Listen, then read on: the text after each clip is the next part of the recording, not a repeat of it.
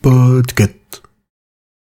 Sexe, politique, absurde, internet, numérique et gadgets en tout genre. Bienvenue dans l'école des facs. On enregistre, hein. Vous avez vu mes photos de bouti euh, pendant, le, pendant la chronique de l'Oise ou pas?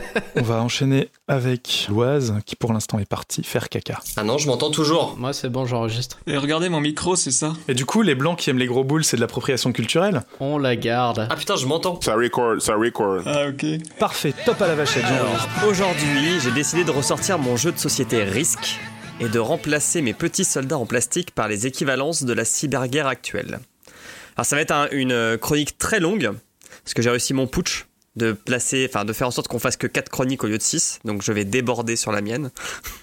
Et ça sera très didactique, donc je vais essayer d'expliquer pas mal de termes euh, qui peuvent être un petit peu techniques. On la refait?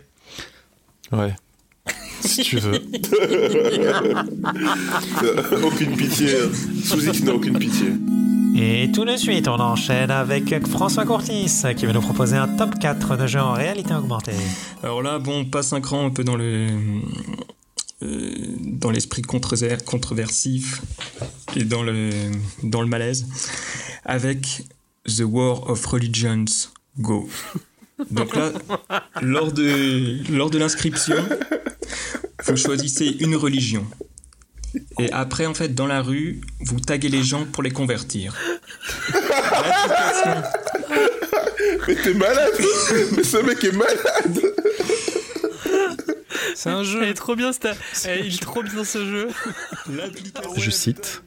Je t'aime. Emoji bisou cœur. Emoji bisou cœur. Emoji bisou cœur.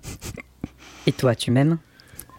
S'en suivent des échanges de banalités, genre tu fais quoi, tu regardes quoi, parle-moi de toi, envoie-moi une photo. Jusqu'au moment fatidique où, Dis, tu peux bien aller au tabac?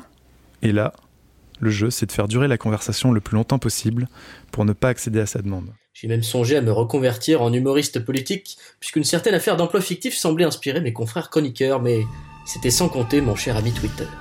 Ok, je crois qu'on a envie de parler de choses sérieuses maintenant. Préparez-vous les mecs parce que l'histoire que je vais vous raconter, elle est pas belle du tout. Dans genre guerre de gang dégueulasse, on n'est pas loin du 10 sur l'échelle des gangsters. Pourtant, ça n'avait pas si mal commencé. Imaginez le tableau. Les années 90. On découvre un nouveau territoire inexploité, plein de promesses et de liberté. On appelle ça la toile, le web, les autoroutes de l'information. Voilà, voilà. C'était le mot de la fin, un peu complètement nul. Voilà.